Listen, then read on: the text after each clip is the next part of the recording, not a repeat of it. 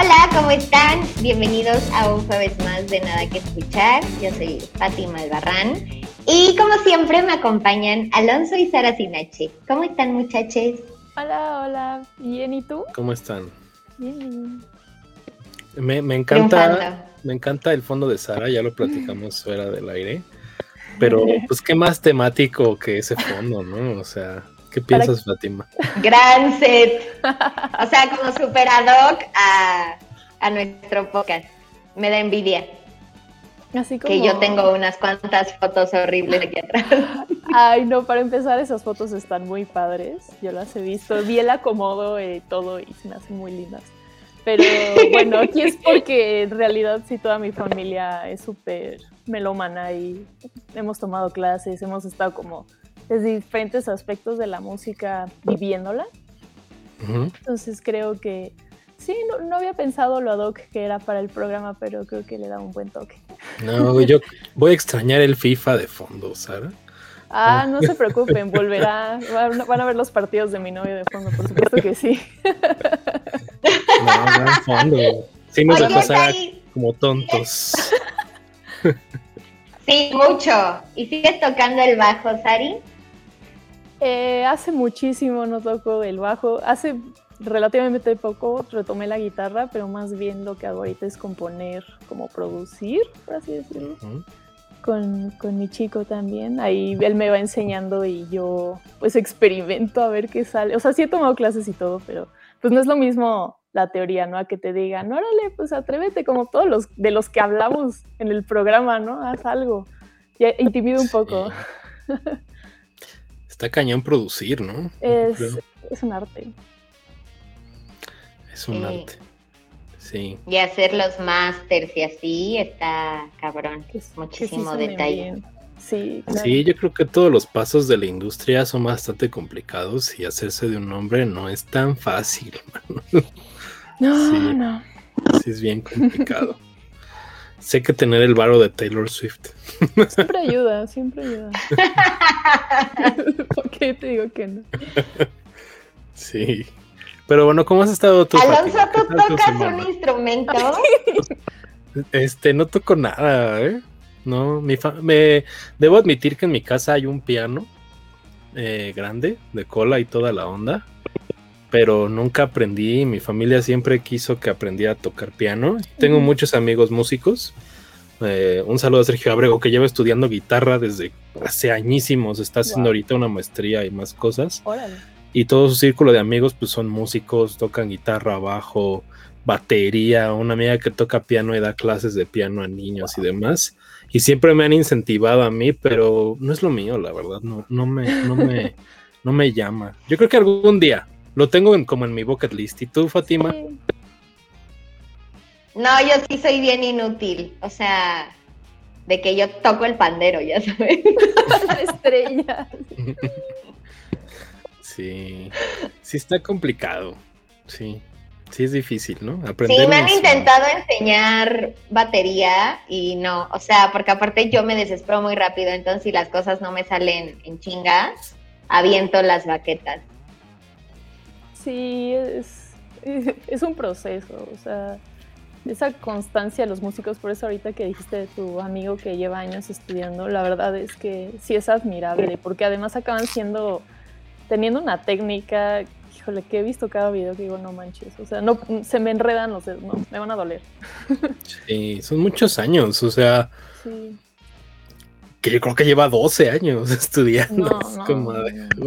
Sí, En no. ese tiempo yo acabé la universidad, entré a trabajar, salí de trabajar, me cambié. Sigo estudiando, qué friega. Qué fuerte, sí. Sí, de a doctor. Ya pasé por seis trabajos. Tres podcasts. Tres podcasts, muchos proyectos este, frustrados y aquí él sigue estudiando, qué friega. Pero no sé, ¿qué tal, qué tal te ha pitado tu semana, Fátima? Pues mira, la verdad he estado pinchona, pero aquí estamos. he tenido mejores semanas este año, la verdad. Eh, no sé, como que el lunes simplemente me paré con el pie izquierdo y llevo toda la semana valiendo un poco madre.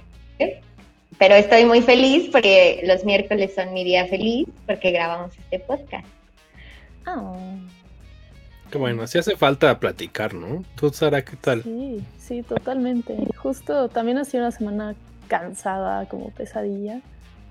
Pero lo bueno es que se mueve, ¿no? Y siguen pasando cosas y no te clavas como con lo que empezó mal, sino pues ya ni modo que venga. Pero Fátima ya casi se va de vacaciones. Eso ah, es muy bueno, sí, claro.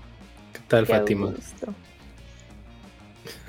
Emocionada ya fui a comprar mi tinte porque me voy a ir pelirroja. Ah, Eh, clásico. mm, un clásico. Un clásico. Pues así me conocieron. Justamente. Yo juré Sí. que así eras. Sí se extraña el, el rojo, la neta. Sí, ¿eh? estoy de acuerdo. Sí. Sí, siento que, que me da coolness. Como que de brunette no soy tan cool. Este, Ok. está bien. se me fue la palabra, iba a decir este, este, muy, Fátima, muy, como siempre, muy sencilla, nada así. El coolness, Ante todo, la humildad. la humedad, exactamente, muy humilde, Fátima. Sí, o sea, es que como que brunette, como que no me quieres hablar porque me veo como aburrida. Y de pelirroja sí. O no sé si es el sueño como de mucha gente, porque siento que cuando era pelirroja ligaba muchísimo más. La humildad nuevamente presente en este podcast. Con evidencia científica. Sí. Así, con los números en la mano y toda la onda. Pero mejor cuéntanos tú tu semana, Alonso. Pues he estado muy aburrida, la verdad. No, Uh, no les voy a mentir. Creo que preferiría un poco de drama como el de ustedes. O sea, bueno, yo también estoy planeando un viaje que voy a hacer en febrero y eso ha sido interesante, pero no crean, todavía le tengo miedo a nuestra situación mundial actual como para estar saliendo tanto. O sea, no les voy a decir que no he Sí, salido, o sea, sí voy al cine y hago muchas cosas, pero aún así a veces sí la piensa uno, ¿no? Enfermarse no está chido. Yo no he querido regresar al cine, me da ñañara. Fíjate que siento que ha sido el lugar más seguro al que he ido. O sea, casi no me ha tocado gente, las salas tienen su buen espacio. Creo que la gente no se quita tanto el cubrebocas y lo respetan, por lo menos las experiencias que yo he tenido. Pero sí me ha tocado ir a dos, tres. Pues sí, fue una fiesta hace unos meses en un lugar en el que dije, madres, ya, no. aquí fui. Y no, la verdad es que me salvé por, Sí, la eso es como dices. Sí, sí hay mucha gente que no la está respetando en, en cosas sociales, la verdad. Sobre todo. Sí, entonces ahí me dio miedo. Pero ¿ustedes salen? Sara, ¿tú sí sales más o menos? ¿O cómo sí, está? digo, yo por trabajo tengo que salir una vez a la semana, entonces, pues, ha tenido que ser un tema de lidiar, ¿no? Con, pues sí, tomar medidas siempre, todo el tiempo, pero pues, tampoco dejarme ganar por el miedo, porque pues, esas cosas avanzan, ¿no? Este es uno tú, y es respetable si quieres Sí. como cuidarte más y todo, pero pues afortunadamente ya estoy vacunada, ya me enfermé, entonces siento que estoy un poco más tranquila de ese lado. Sí, no sé, tú, Fati. Yo pues salgo diario al box o a la natación, que eh, el gym aquí al lado, literal al lado, entonces es mi única salida al día. Y los sábados tomo clases con Sari, Así.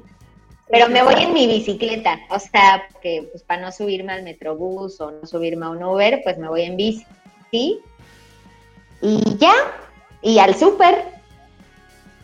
Sí, como lo básico. Justo yo siento que iba antes al cine más, pero creo que a raíz de que me contagié y todo, como que me dio un poco de paranoia pensar que ahí fue donde me pasó. Porque sí me tocó ver, o sea, como estos casos de personas que pues, no tenían cubrebocas o tal. Este, entonces, hasta ahorita he tenido muchísimas ganas de ir, pero sí he preferido mejor aguantarlo un rato, aunque sea, no sé. Sí, pues sí, o sea, depende de cada quien, ¿no? O, o de los cines que tenga cerca. Yo tengo la fortuna que puedo ir a cines del Estado de México en donde no hay nadie. eso está súper bien. Ayuda.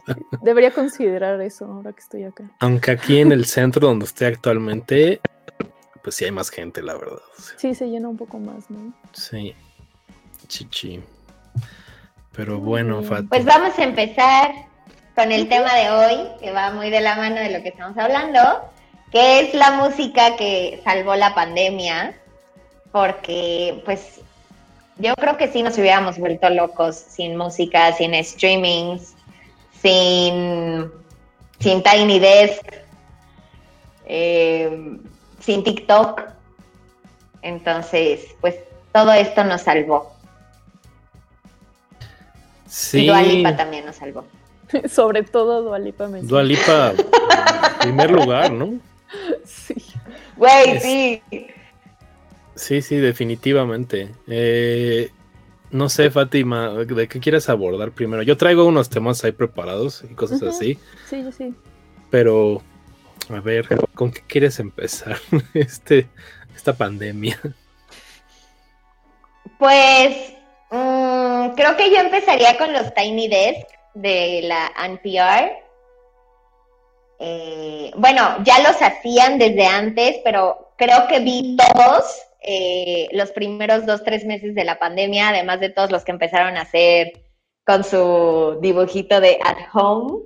Eh, y mi favorito de los at home, a pesar de no ser fan, creo que fue el de Zetangana. Hizo algo como súper lindo, súper, no sé, como una sobremesa con la familia, entonces me pareció muy, muy cool y creo que es mi favorito de los que se grabaron en pandemia.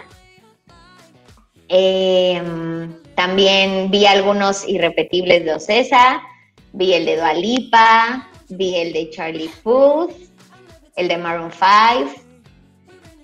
Em, y este que hicieron YouTube con la OMS y con Global Citizen que se llamó ah, One World Together at Home, que fue como en abril del año pasado. Buenísimo, sí. Estuvo bueno. Ese estuvo súper cool. ¿Ustedes? Pues justo creo que de toda esta onda virtualosa yo también le entré mucho a los Tiny Desks. Seré honesto, nunca había visto ninguno. O sea, empecé justo por el de Dualipa, que se me hace una cosa increíble. El Tiny Desk de Dualipa es impresionante y lo he visto varias veces durante la pandemia y tal. Y de ahí me colgué y estuve viendo varios pero vi varios de los viejos. O sea, mm. eh, vi uno en donde está Stink con, con este, con Shaggy. Están cantando. Están ellos dos y está bien padre. Ese me gustó mucho. Eh, vi el de Foster the People, que está ahí más o menos, porque creo que la música de Foster the People no se traduce tan bien a algo acústico, siento yo. Este, vi el de los Cranberries, ya viejillo. Sabemos que Dolores O'Riordan, pues falleció y todo, pero es un gran Tiny Desk porque ella este, incluso le pregunta a la gente de ahí de NPR qué canciones quieren escuchar y le dicen zombie se echan zombie al vuelo y todo, entonces está súper padre. Estuve viendo muchos, muchos, muchos, pero creo que el de Dua Lipa es así un must para mí. Además de que de Dua Lipa también sacó este concierto virtual mm. que tiene una producción así de locura. Entonces yo creo que nadie lo ha hecho como ella lo ha hecho con esta nueva función. No sé, Sara, tú que estuviste viendo. Eh, si le soy sincera, sí había visto ya antes los Tiny Desk. De hecho, fue muy raro porque los descubrí antecito de la pandemia por X o Y y me los eché igual todos, así que sí, el de Café Tacuba, el de. Este, hay una banda que se llama Monhurch, que es como medio alternativa, pero también tienen ahí con sus instrumentos improvisados que hacen están todos metidos en, el escenario. Está muy padre, son muy buenos. Mi favorito creo que es el de Liso.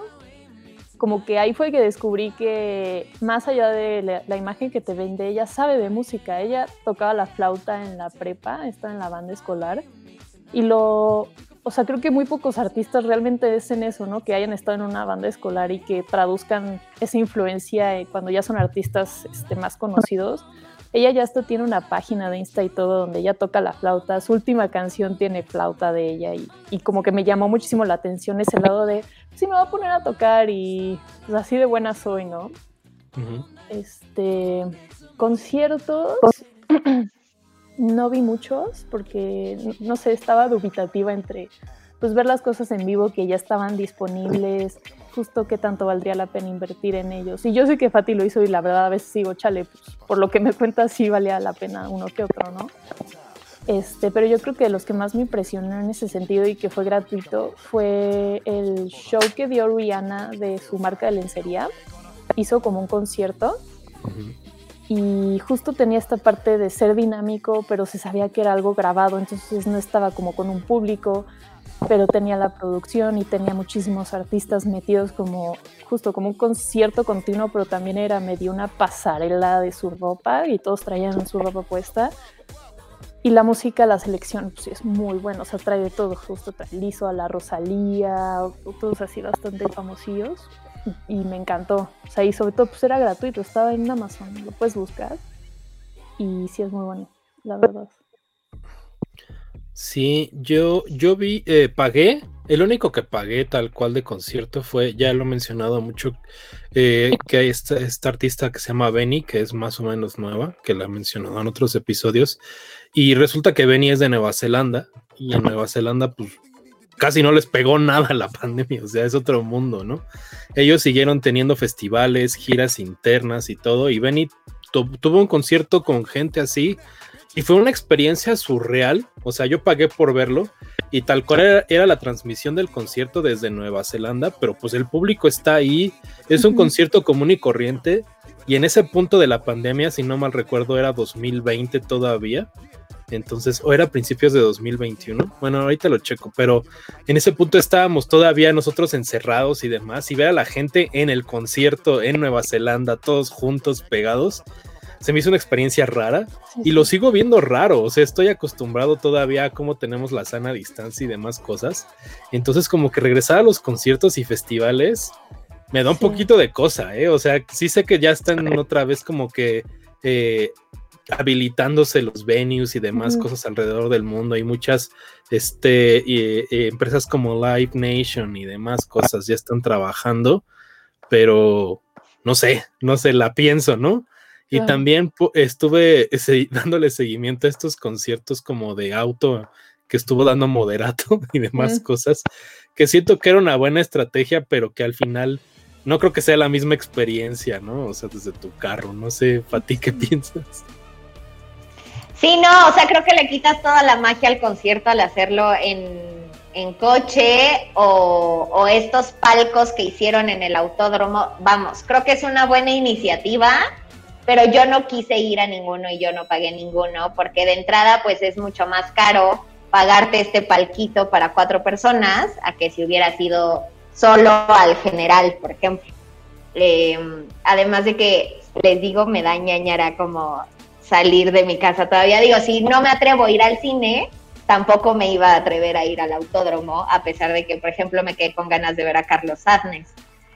Eh, em, pero el costo-beneficio de los streaming, por ejemplo, el de Dua Lipa, que costó 200 pesos, ¡qué locura! O sea, de verdad que Dua Lipa salvó la pandemia con su estudio 2054 eh, pero igual, o sea, hubo otros que pagué que terrible. Por ejemplo, el de Charlie Puth costó casi 400 pesos en una plataforma que se llama You. Y horrible, o sea, cantó 50 minutos con hueva, canciones viejísimas, o sea, ni siquiera como de los últimos singles que había estado sacando. Eh, así, el güey estaba como en pantuflas, horrible. Por ejemplo, el de Maroon 5 costó 50 pesos porque mandaron como un código de descuento. Costaba como 200 y bueno, me salió en 50 pesos. Y estuvo padrísimo el juego de luces que hicieron y así, bueno, además de que Maroon 5 siempre tendrá su lugar eh, muy, muy, muy especial en mi corazón.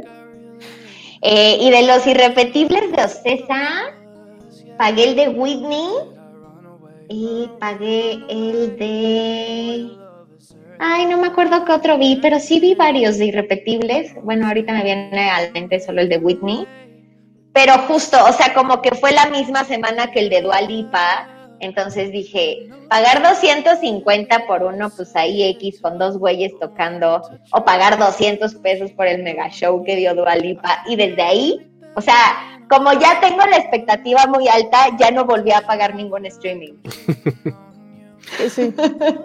También vi uno de Natalia Lafourcade porque un amigo estuvo trabajando en ese. Creo que también era de los de Ocesa.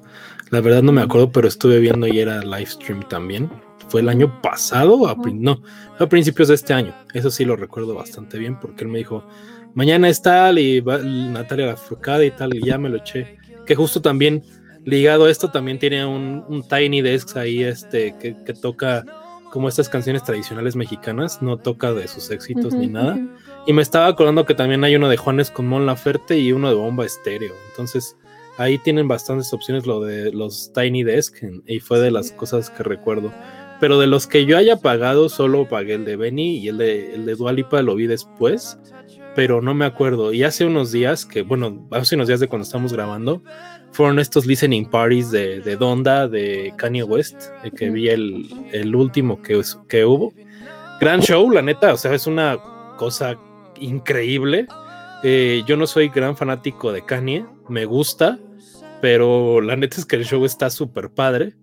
Y por otro lado, las canciones y el disco que ya lo escuché no, no, no me encantó, pero el show es una cosa de locos, o sea, lo que hace él de poner como esta casa en medio que tiene como onda como de iglesia con Marilyn Manson que está ahí parado y da baby, entonces este no es pagado, estaba en Apple Music para todos los que tienen Apple Music y yo me lo aventé.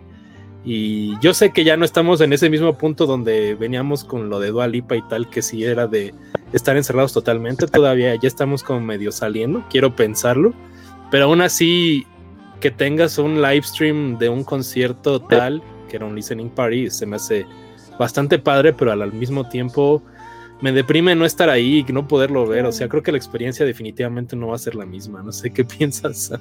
Sí, sí, sí. O sea, creo que es algo que sí me ha puesto a pensar mucho ahora que llevamos tanto tiempo sin conciertos como eran antes.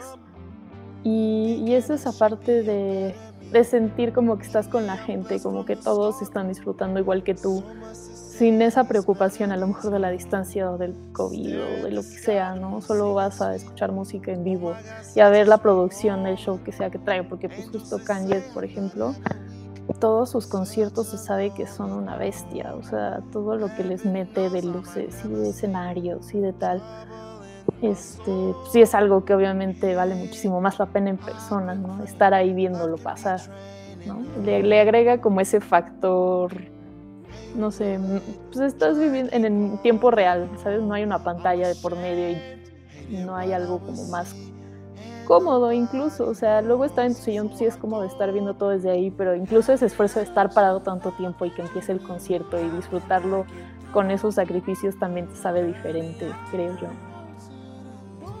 Sí, definitivamente. Justo yo les quería preguntar qué piensan de cuándo se estabilice nuevamente aquí en el país la industria de los conciertos. Fátima, que creo que obviamente está más familiarizada con el tema, no sé. Seguro. Ilumínanos. algún panorama. No, pues, o sea, por ejemplo, Foo Fighters en teoría se hace el 10 de noviembre, pues porque para el 10 de noviembre se esperaría que ya casi todos estemos vacunados pero la verdad, o sea, creo que ya es para que hubieran anunciado un sold out, ¿no? Como que usualmente se anuncia el sold out y se abre la segunda fecha y pues no debe de ir tan bien, porque creo que existe este miedo de todos de, ay, que ñaña, hay un foro sol lleno o sí valdrá la pena que gaste porque capaz si se cancela, entonces ya me quedé con esos boletos sin poderlos usar. Eh, también hoy, bueno, para cuando vean esto, quién sabe en qué fase vayamos, pero ayer fue el Early Bird del EDC y ahorita están en fase 1 del EDC, que no sé, o sea, no sé si lo logremos que se haga el último fin de semana de febrero. Eh, estaría padre, pero igual, o sea, a mí me daría ñañara eh, comprar un boleto para un festival Digo, yo no compro para el EDC porque solo fui al primero y, no volví a ir al EDC, pero no sé, o sea, si hubieran anunciado un Corona Capital, seguramente lo hubiera comprado. Eh, tengo amigos que ya compraron para el Liverpool en el Palacio de los Deportes, pero sí da miedo. O sea, como que creo que llegamos a un punto en, en la pandemia como si la pandemia se hubiera terminado hace un año, o sea, en septiembre del 2020, si se hubieran anunciado muchísimos conciertos, creo que todos con el hype de extraño los conciertos, hubiera sido sold out todo. Pero ahorita como ya llevamos más de año y medio eh, sin ir a conciertos, creo que ya normalizamos el no ir. Y no sé si vuelva a haber un boom de conciertos, de ir a uno o dos conciertos por semana, como lo teníamos normalizado, al menos nosotros. Eh, y no sé, o sea, yo ya digo como, pues es que yo ya he ido a tantos que qué tal que pues ya mejor dejo de ir. Los extrañaba muchísimo, pero ahorita digo, y bueno, ¿y qué pasa si no vuelves a ir a un concierto, Fátima? No te vas a morir. Digo, en año y medio no te moriste por no ir a un concierto, entonces, no sé, creo que ya normalicé tanto la vida sin conciertos, que me parecería raro. Aunque sí me pongo a pensar en el primer concierto al que vaya a ir, seguramente no voy a dejar de llorar. Híjole, no, yo siento que yo sí me muero sin conciertos. O sea, sí aguantado. Fui, o sea, fui a un streaming como de la parte de staff, por así decirlo. Y aún así, estar ahí sí fue raro, ¿sabes? O sea, porque al final no iba como fan ni nada. Y sí es algo que como que me recordó esa sensación que sentía de ir a los conciertos y pasarla bien y este, pues, desahogarte un rato, distraerte, ¿no? pensar en algo más y además disfrutar que tienes a un artista que te gusta ahí ¿no? en vivo. Sí es algo que quiero que regrese, pero justo creo que tengo esa misma duda de, pues, o sea, de qué manera, ¿no? O sea, cómo están ahorita o realmente cómo eran antes y si es eso, ¿cuándo, no? O sea, yo para eso sí creo que pasarán unos años tal vez, o sea, mínimo un par de años para que realmente puedas ir tranquilo a meterte a el escenario principal del corona hasta adelante como lo hacías antes, ¿no? O sea, y no bajo otro régimen que ahorita funciona y está bien, pero como decimos, no es lo mismo. Ay, sí creo que está difícil, o sea.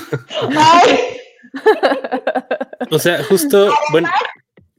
Ajá, vas. Sin mencionar la condición física, güey. O sea, ya no es lo mismo como cuando ibas a los 20, 22 a un festival y era como, sí, vamos dos días y yo no me canso. Ahorita después de año y medio encerrada, yo creo que no voy a aguantar un festival de dos o tres días porque voy a estar como, híjole, neta, o sea, caminaba 15 kilómetros en cada día de cada festival, o sea, me cansaría muchísimo, yo creo. Bueno, a mí eso ya me daba hueva cuando todavía no teníamos pandemia. Imagínate. Este, eh, justo estaba pensando en el Pal Norte, que ahí todavía sigue de repente, ¿no? Entonces. El Pal Norte lo odio. No sé cómo va a estar la onda. Eh, estaba hemos pensando perdido un dineral en el Pal Norte, De verdad hemos perdido más dinero del que ganaríamos ¿Neta? Sí, por eso me... Sí, es que compramos compramos los boletos de camión para Monterrey y la línea de camión decidió no reembolsarlos ¿Los aunque hubiera pandemia, entonces perdimos como dos mil pesos por cabeza, además de que yo tengo guardados los abonos aquí en mi casa. Eh, el Airbnb me lo regresaron como un mes después, pero bueno, sí me regresaron el dinero del Airbnb, pero Ajá. fue un via crucis hablar a la línea de camiones, o sea, de verdad, tres días pegadas las dos en el teléfono y groserísimos, horrible. Sí. Sí, me, me- estoy justo en un. Bueno, ya terminé mi pleito con Aeroméxico de un viaje, pero sé totalmente lo que es eso de estar ahí peleándote todos los días y, y tal. Pero ahora les pregunto: ¿van a ir al Pal Norte? Pues ya está ahí. No se va a hacer, o sea, si te metes a Ticketmaster ya aparece como evento cancelado, aunque no lo han anunciado en redes sociales. Eh, pero pues sí, o sea, estaba muy fantasioso creer que en noviembre se podía hacer un festival y yo creo que lo correcto es volverlo a reagendar para marzo, que el tercer fin de semana de marzo era la fecha del Pal Norte. Y así, a ver si sí se hace para marzo. Caramba. Pues sí, bueno, yo tendría esperanza de que sí lleguemos a marzo ya para un concierto, pero Ajá. así estoy desde que empezamos este relajo, ¿no? O sea, yo decía, no, para mayo de 2020 ya va a estar todo chido. güey". Ajá, yo también. Güey. Y él aquí desempleada. Viennos aquí haciendo un podcast. Sí, pobre Fátima, creo que fue la que más sufrió con esto de la industria de los conciertos. Sí, cañón. Sí, oye, este, les iba a preguntar, ¿qué artista así si anunciara de repente una fecha diría, madres, pues sí me arriesgo y hago todo lo que sea por ir? A ver, Fátima, ¿quién, quién, quién lo harías? Pues de hecho, unos amigos compraron ocho boletos para el 11 de marzo ver a John Mayer en Las Vegas. Y me dijeron, uno es tuyo, güey. No. Entonces, no sé si voy a ir el 11 de marzo a Las Vegas a ver a John Mayer, pero... O sea, es que digo, no sé porque no sé si me va a alcanzar, como de lo endeudada que regrese de este viaje de la próxima semana. Pero si sí me alcanza, yo creo que sí me voy a lanzar a Las Vegas. O sea, es John Mayer. Puede ser, puede ser. ¿Y tú, Sara? ¿Quién? No Me sé. imaginé que Fátima iba a decir John Mayer, sí, pero sí, bueno, obvio sí, no obvio quise sí.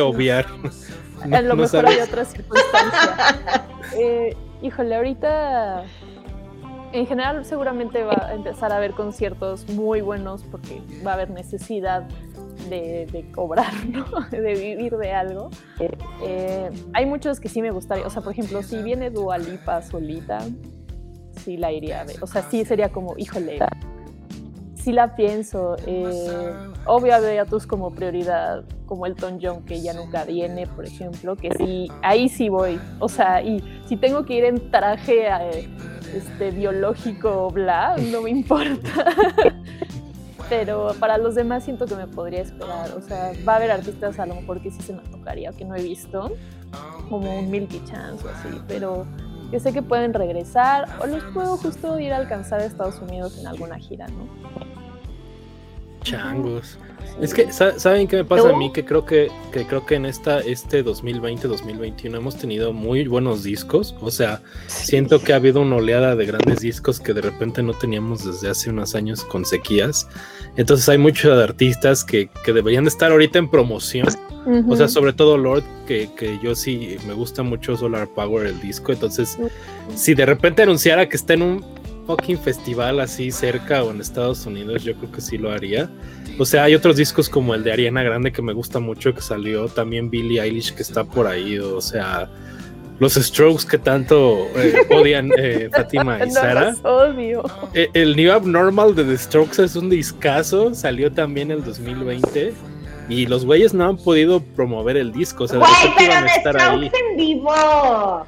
Pero es que sabes qué pasa, que si no agarras a los. Strokes con el disco en el que están de gira, hay canciones que ya no las van a tocar y vamos a seguir escuchando las mismas pinches canciones Mm, de los del sí. Liz Deceit, o sea, y hay canciones del New Abnormal que yo sí quisiera escuchar en vivo y sé que las van a retirar de cuando las Claro, toquen después, ¿no? Claro, claro. Eso es lo que me pasa con todos esos artistas. O sea, ya, si de repente ya fuera como de Legacy, que, que digan, no sé, que viene.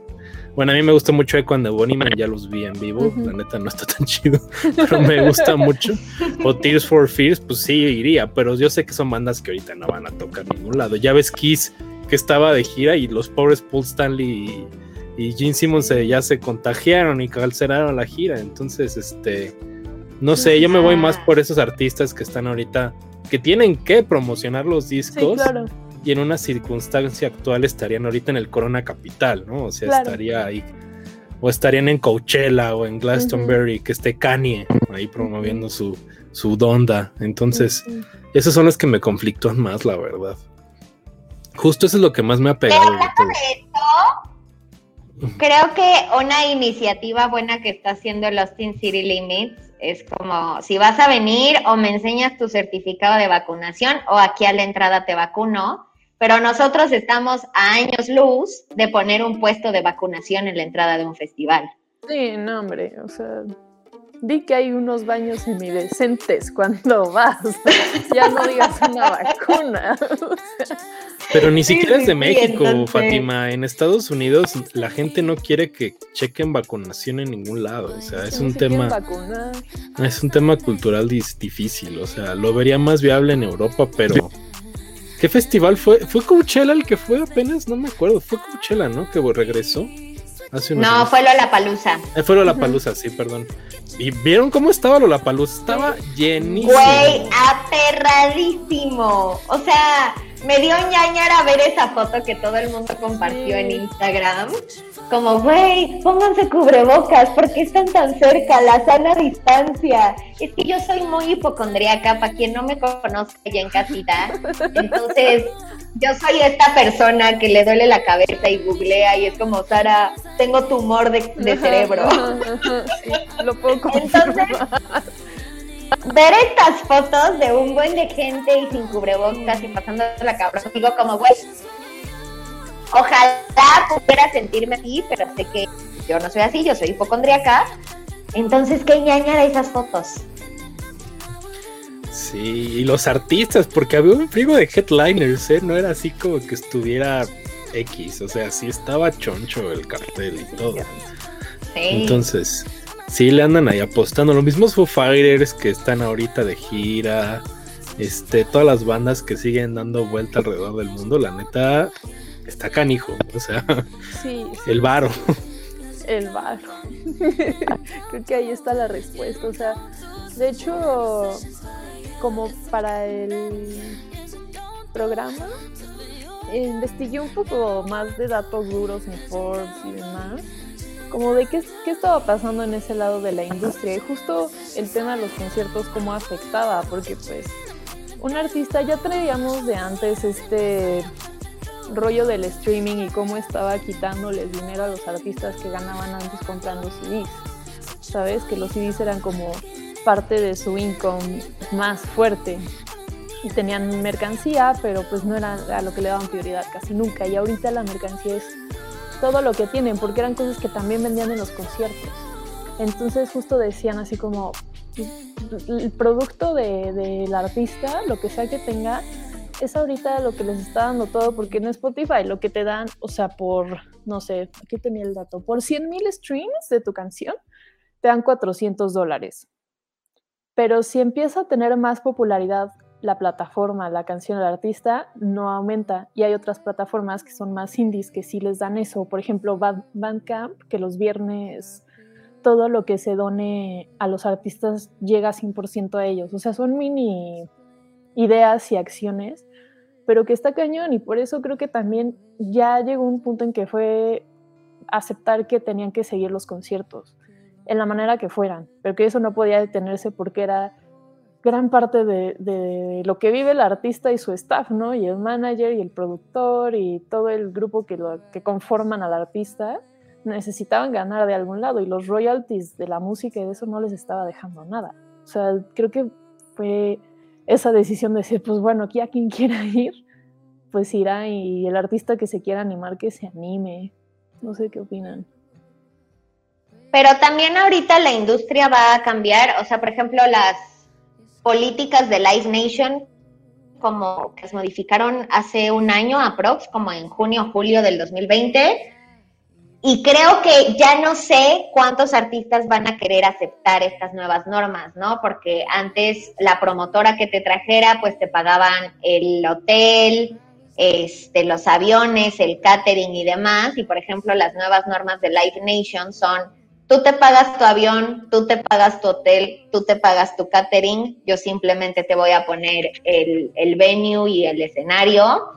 Y ya no sé si el artista gastando en hotel para él y su crew, en avión para él y su crew, para catering para todos, va a querer acceder a dar una fecha. No, y menos con lo poco que están ganando ahorita, ¿no? O sea, dices, bueno, si ya se me junta un poco de varios conciertos que haga, pero apenas están empezando, ¿no? Con esta política. Entonces, no les conviene.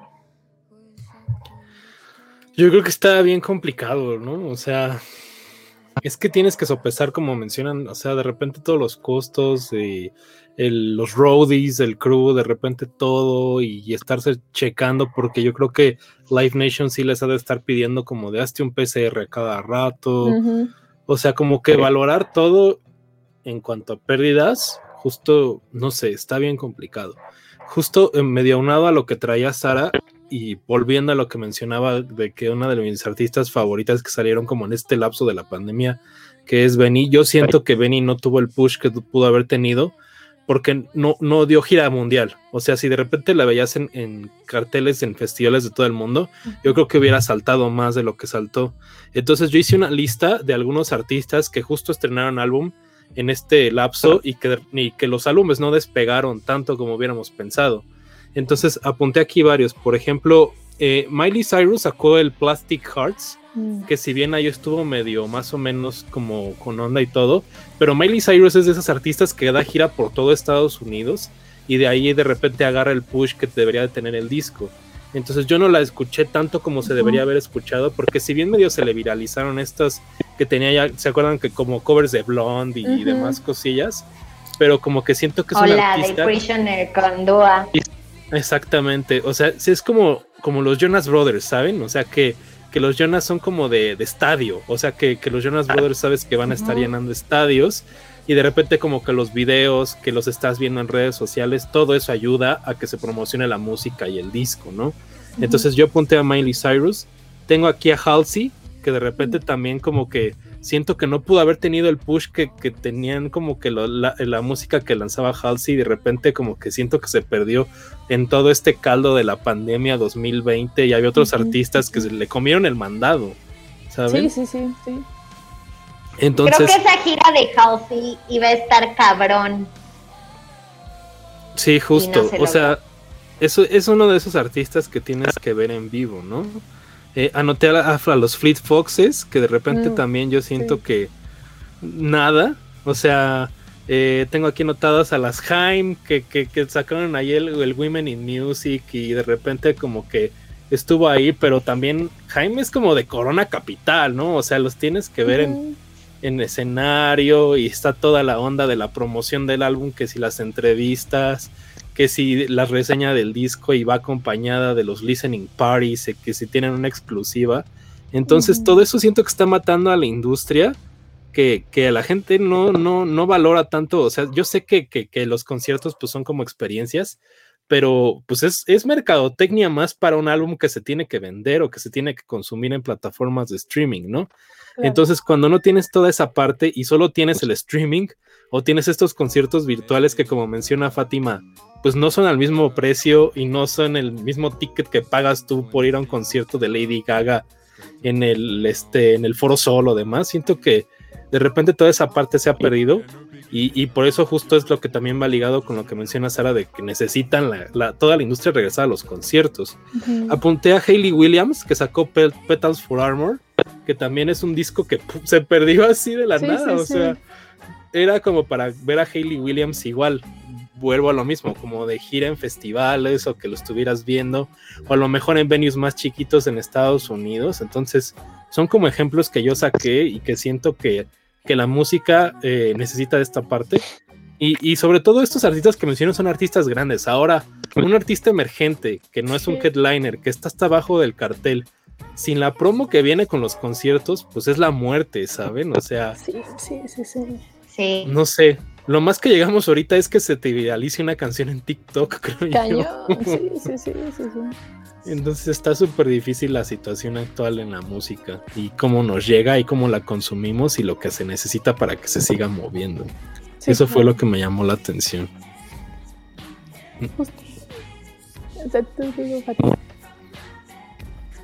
Creo que Fati iba a hablar, pero se nos trabó. Bueno, Sara. Este, bueno, que justo un poco esta parte que ahorita me recordaste con el ejemplo de los Jonas Brothers, que es un artista de concierto de estadio y ya, ya llegó un punto en que eso es, es una definición, o sea, es una categoría de artista, ¿no? O sea, si no mal recuerdo lo decía David Byrne, que tiene un libro súper interesante que les recomiendo.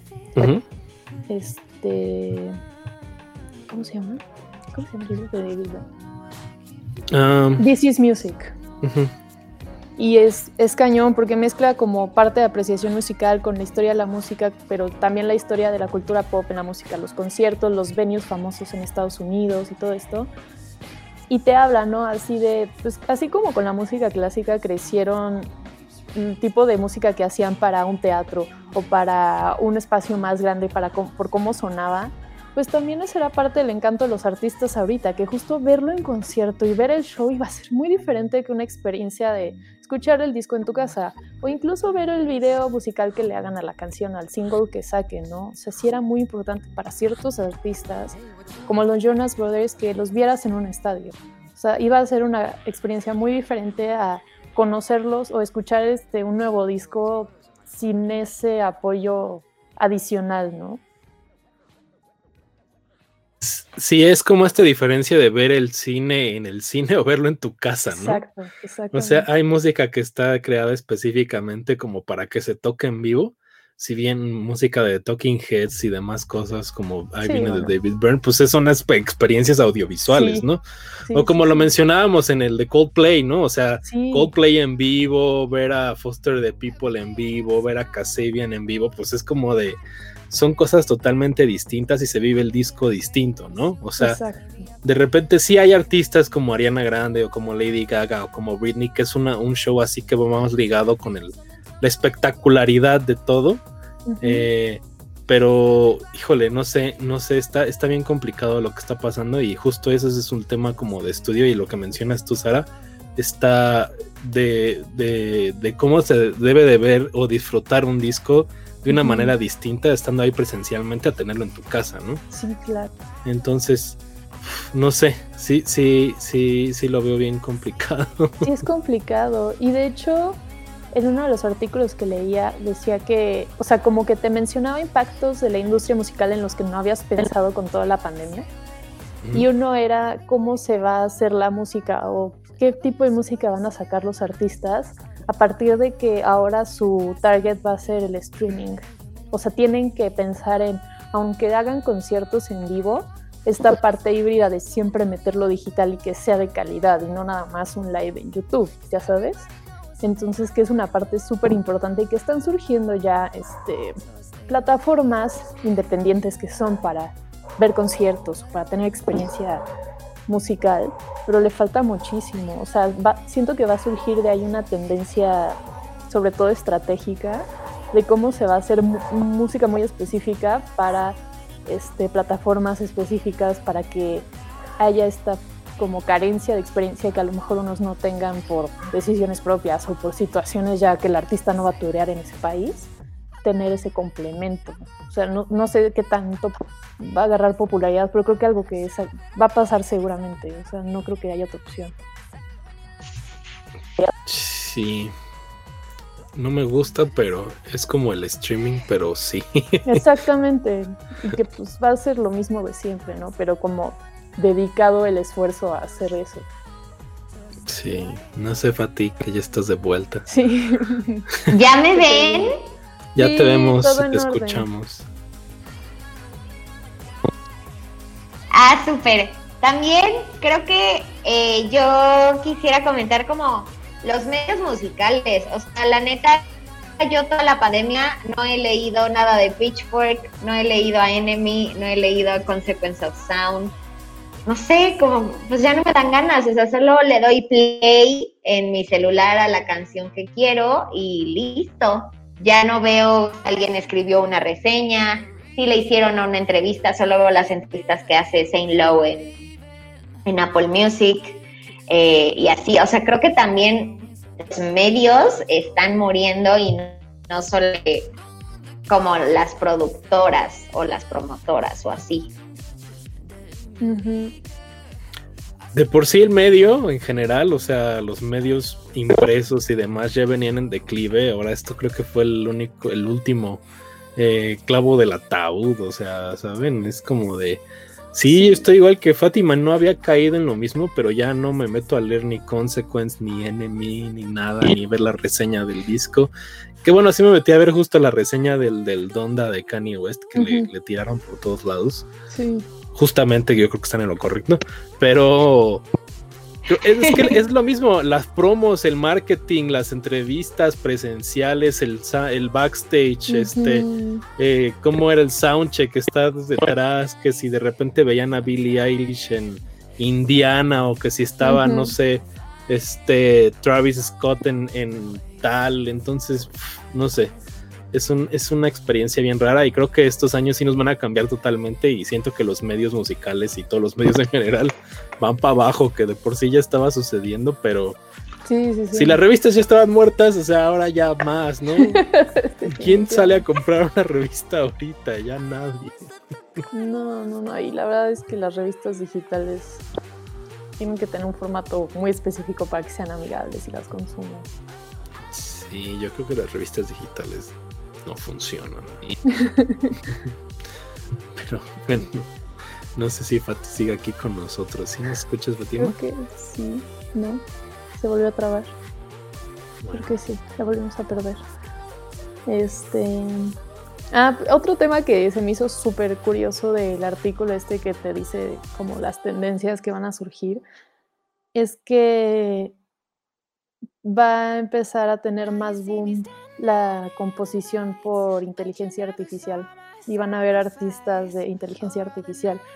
Como, o sea, va a ser algo al inicio muy rudimentario, pero como ya justo no vas a poder vender esa experiencia en persona, ni backstage, que dicen que también ahorita van a desaparecer, porque pues el meet and greet y todo eso pues ahorita no se podría, ¿no? Sería muy arriesgado y todo sería más bien en la confu. Entonces, que muchos promotores y managers este, pues no le ven necesario tener que invertir en personas que al final no pueden explotar como quisieran y que a lo mejor ahorita lo que necesitan más bien es seguir vendiendo sin este ver cómo le hacen para grabar un disco y con quién y a quién lo apostamos, pero no vamos a poder hacer esto.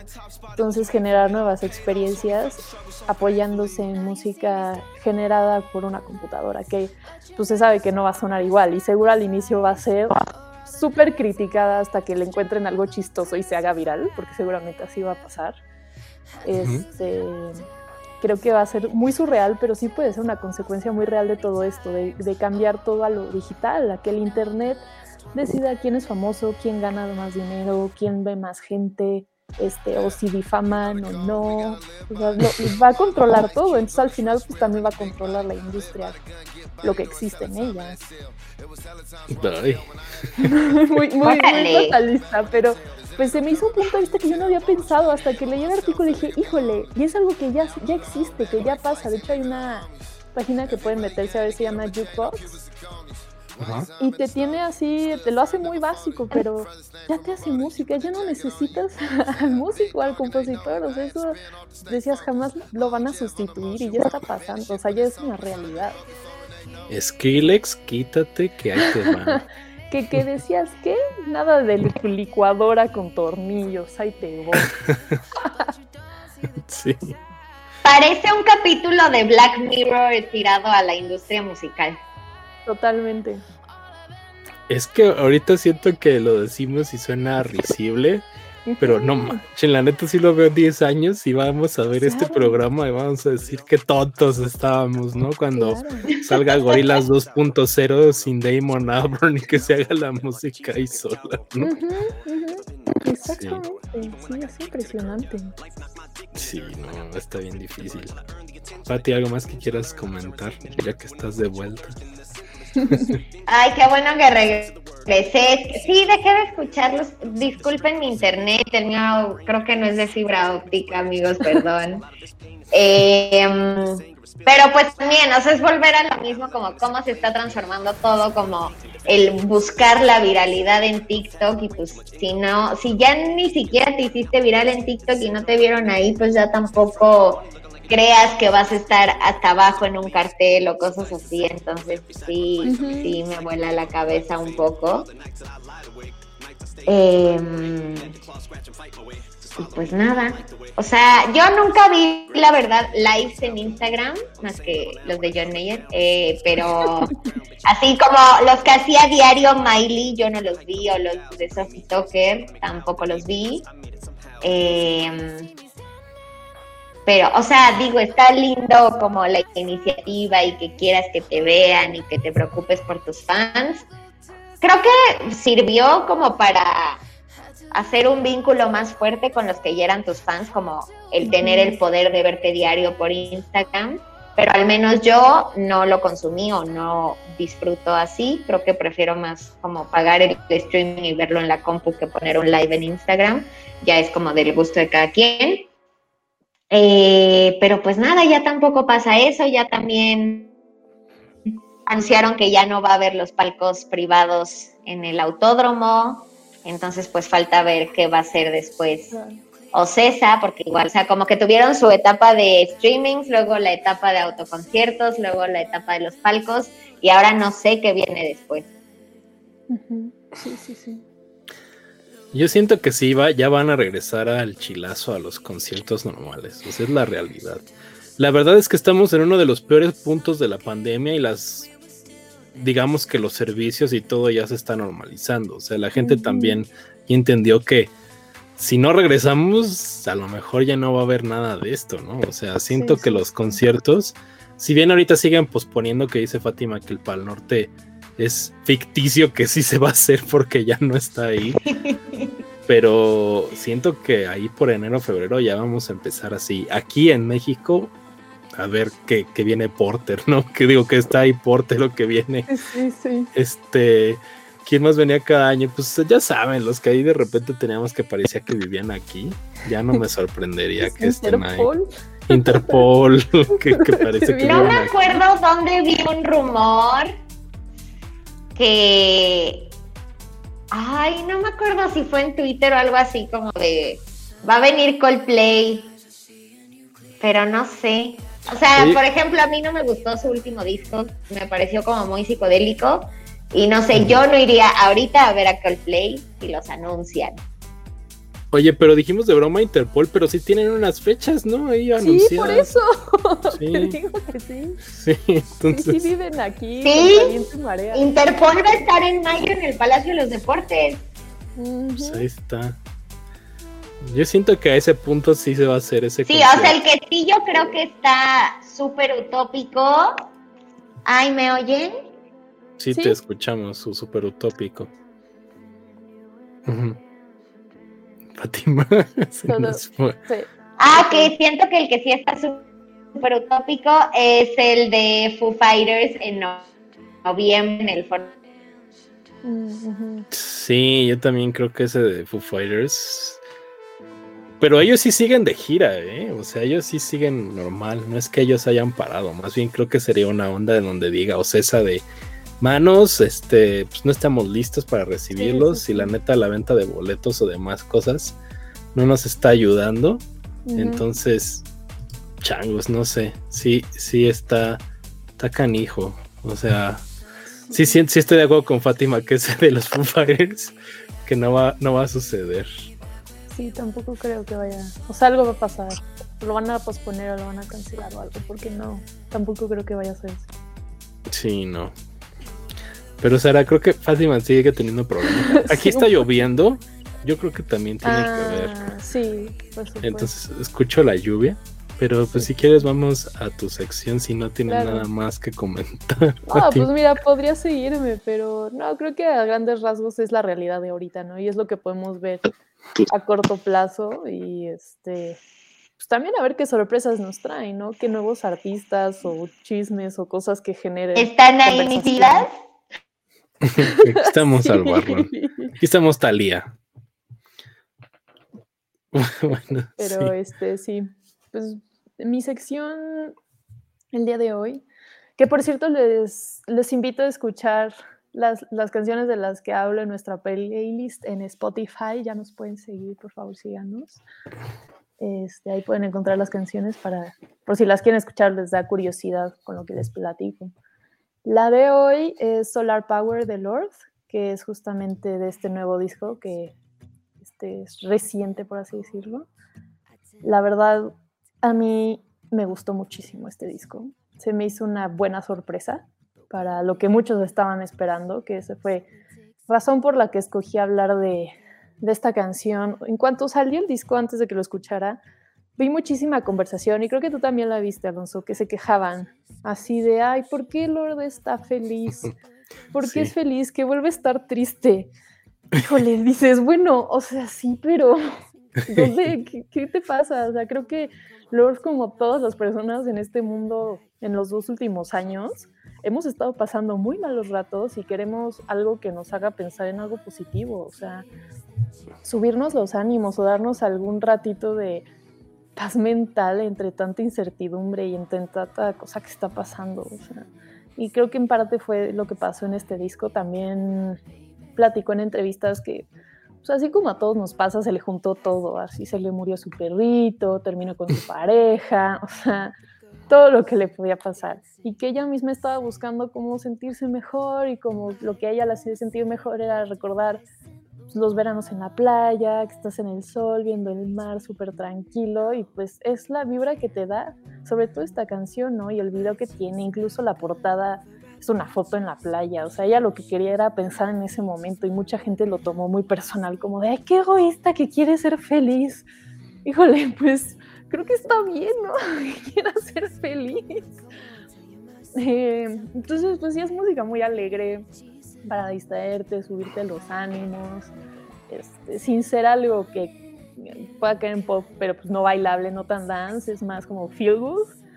Es, es, una, es, un gran disco y es una gran canción, es una canción feliz, de las que yo categorizo, categorizo canción feliz, ya sabes. este, compuso esta canción con Jan Kantonoff, que ya había trabajado con ella en Melodrama, es miembro de Fun. Y él le ayudó a componer y a producir todo el disco, que también dices, wow, pues no me imaginé que Fon también se fuera por este lado, ¿no? Que no suena nada que ver.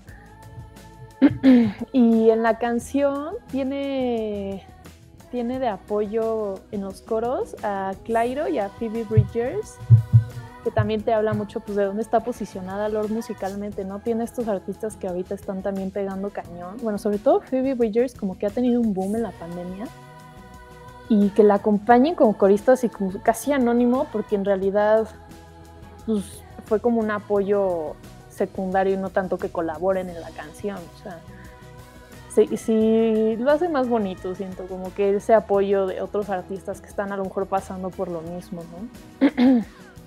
y lo que es chistoso de esta canción es que después de que salió, eh, resulta que algunos medios empezaron a sacar una nota diciendo que era una copia de una canción de Primal Scream, que se llama Loaded.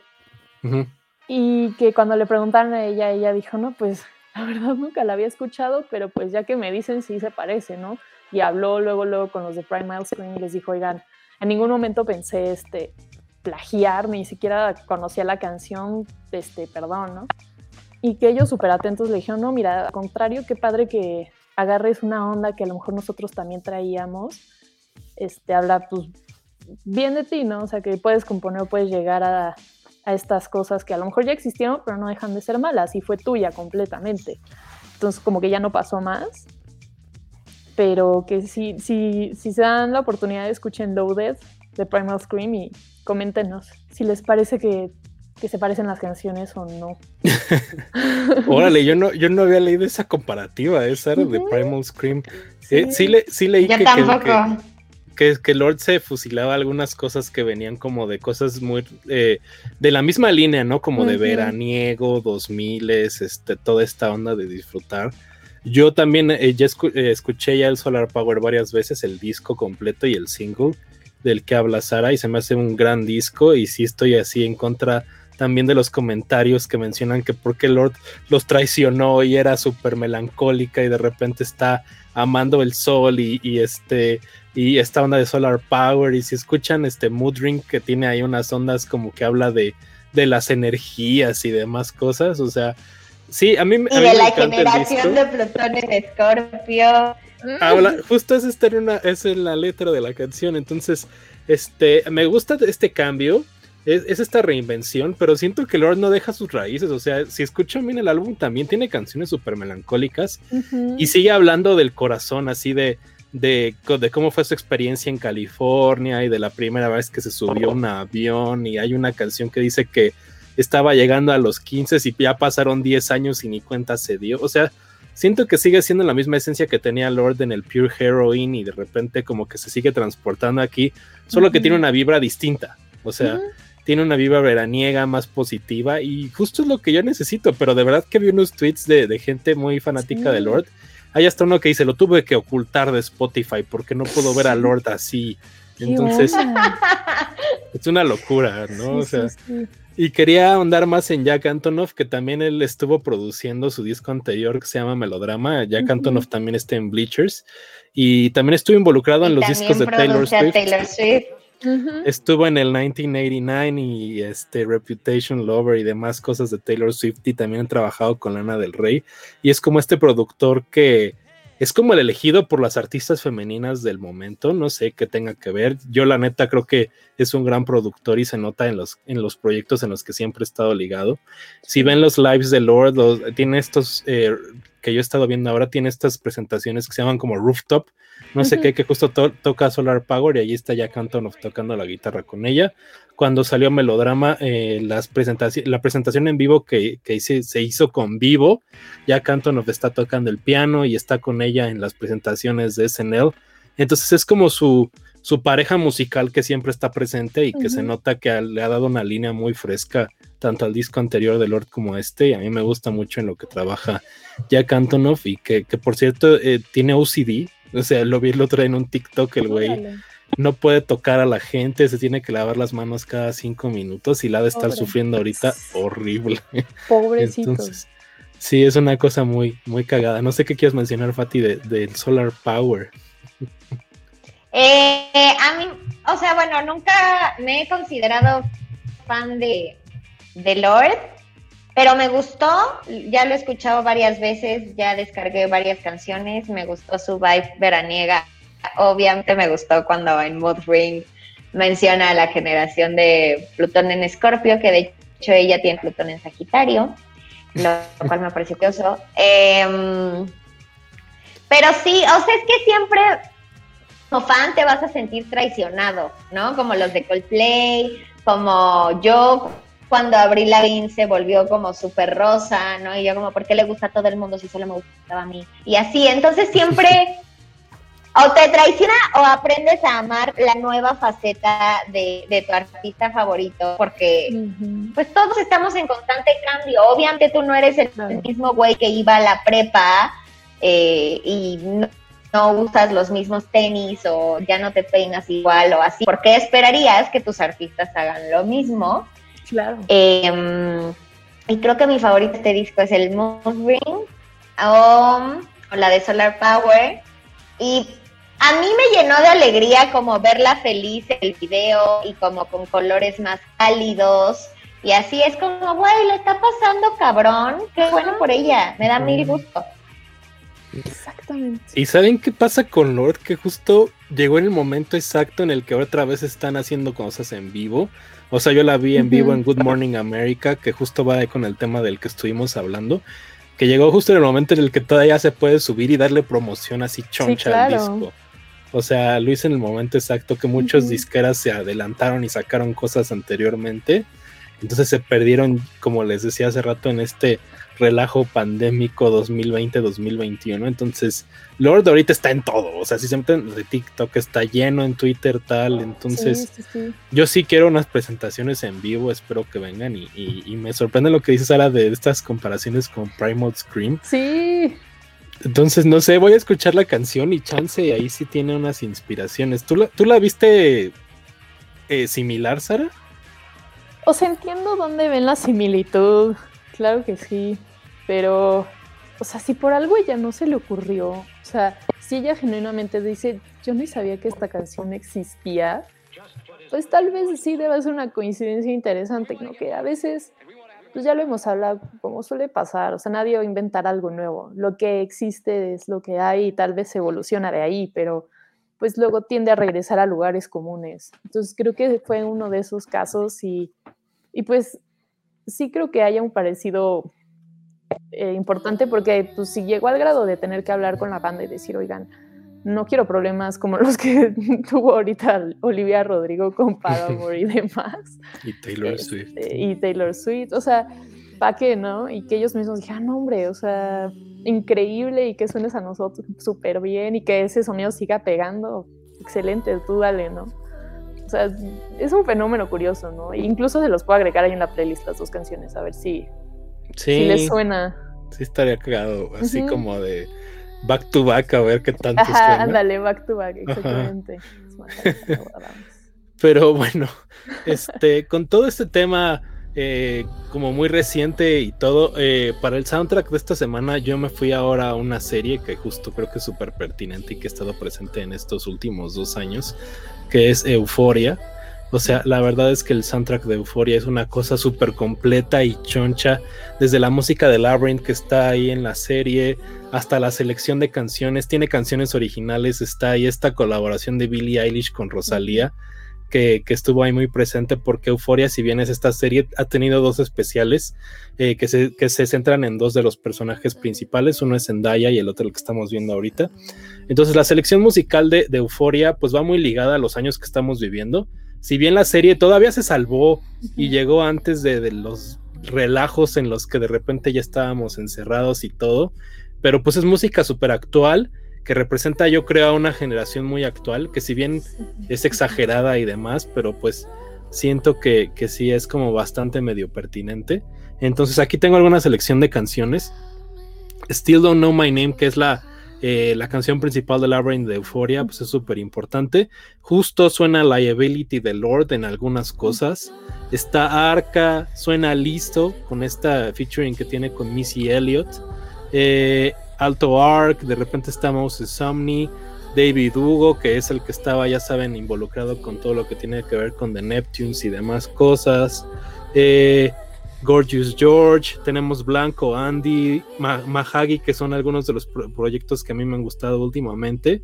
Entonces, el soundtrack de Euphoria es súper choncho. De hecho, no hay ni siquiera un disco que condense todo el soundtrack que tenemos ahorita. Está el score y están los sencillos aparte. Pero si le echan un ojo a la serie y si escuchan la selección musical, es así mind blowing. O sea, y la verdad es uno de los grandes soundtracks que yo lo, yo lo omití justo de cuando hicimos nuestros soundtracks de selecciones de las series de TV, porque sabía que lo teníamos que mencionar aparte justo para este programa, porque no hay nada más actual que eso, con bandas emergentes, con cosas que está sonando, que en medio ya se perdió porque Euforia pues ya tiene, digamos que un año y súmele lo que se había producido pero van a seguir saliendo estos como especiales y están ahí prometiendo la segunda temporada. Entonces, eh, échenle un ojo, ahí está el soundtrack oficial en Spotify. Suena Solange, que es la hermana de Beyoncé, eh, más cosillas ahí. Entonces, la neta es muy recomendable ese soundtrack de Euforia. Si van a una fiesta o si tienen ahí que estar en, que no lo recomendamos ahorita que vayan a una fiesta, pero pónganlo y es una cosa así irreal. Entonces, eh, Euforia toca temas muy delicados del consumo de estupefacientes y la libertad sexual de la nueva generación que, que pues tendrían que hay que echarle un ojo, pero la música es muy, muy, muy padre. Entonces, esa era mi recomendación de la semana. Entonces, Fati, eh, ¿qué odias? ¿Qué odias esta semana, Fatima? Ay, pues yo la verdad odié muchísimo el streaming de Charlie Puth porque adoro a Charlie Puth, lo admiro muchísimo. Y qué horror el streaming que hizo. Eh, em, y ya fue como mi mayor odio. Digo, los demás streamings dices, bueno, pues ya gasté 250 pesitos, no me encantó, pero no la pasé mal. Pero en general, o sea, creo que el único que me voló la cabeza por el costo-beneficio fue el de verdad. Y creo que yo también los haría más largos, ¿no? O sea, como que estos streamings de 45 minutos, mm, no, métanle 15 minutitos más de carnita o cosas así. Eh, y la verdad es que al estar sola eh, con mis gatos, yo agradecí muchísimo a la música los streamings, a lo que hacían o a las entrevistas o a los Instagram Live para platicarte como de su día a día los artistas, como que pues sí te salvan, además de que la música pues te hace feliz y libera dopamina. Eh, ustedes pues sí han estado acompañados, pero pues solita ponerte un streaming y ponerte a comer papitas pues, también se disfrutó bastante. No, Sí, sí, sí está fea la soledad en estos tiempos, yo creo. Pero qué bueno que te haya acompañado Lipa en estos momentos. Eso se agradece, ¿no? Sí, este, yo estoy de acuerdo con Fati. Sí. Estoy de con Fati de, que deberían de durar más. O sea, hay unos que es como de, güey, eso ni un acto en un festival, no sé, ¿no? Sí, creo que estás muteada, Sara. sí, perdón. Que justo dices, híjole, pues si ya lo, le invertí, o sea, que estabas esperando en un concierto personal, dura unas dos horas max, así más o menos. Y en un show de festival puede durar una hora, incluso tantito más.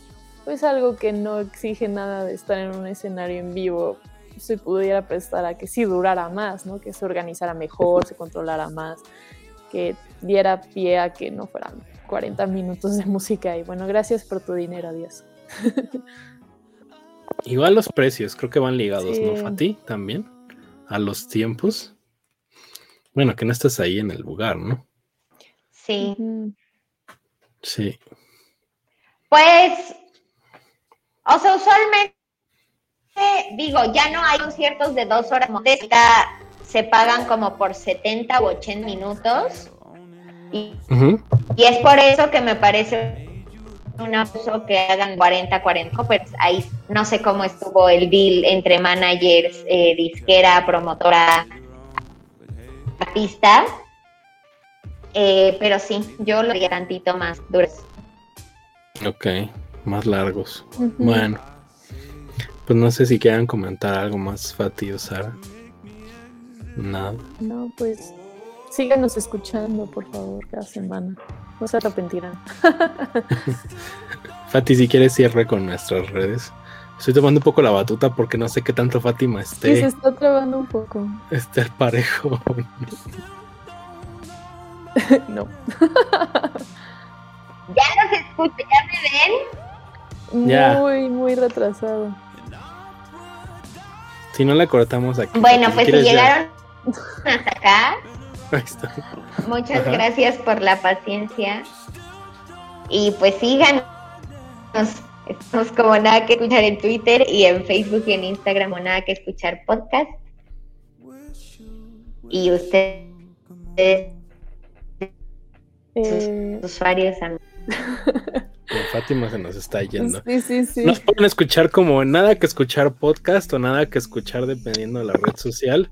Y también suscríbanse aquí al canal de YouTube si nos están viendo y acuérdense de seguirnos en nuestra, en nuestra cuenta de, de, Spotify, de Apple, de Apple Podcasts y las playlists que también está curando Sara de repente de cada episodio, que las primeras que tuvimos ya fueron como de nuestras selecciones de los discos que escogimos, pero pues ya vienen temas bastante más amplios, ¿no? Entonces creo que la selección musical va a ser muy importante para que lo acompañen con el podcast. Entonces, nos vemos, Sara, Fati, muchas gracias por acompañarnos en este Nada que Escuchar. Número 8, ya casi estamos llegando al final de temporada. Qué bien. Entonces. Se fue rapidísimo. Sí, la verdad sí, yo no lo sentí. Adiós, ¿eh? Yo no sentí, yo no sentí que llegáramos al episodio 8. Sí, yo tampoco. Y ahí vamos, vamos muy bien, chicos. Pero bueno, ahora sí, adiós, bye. adiós.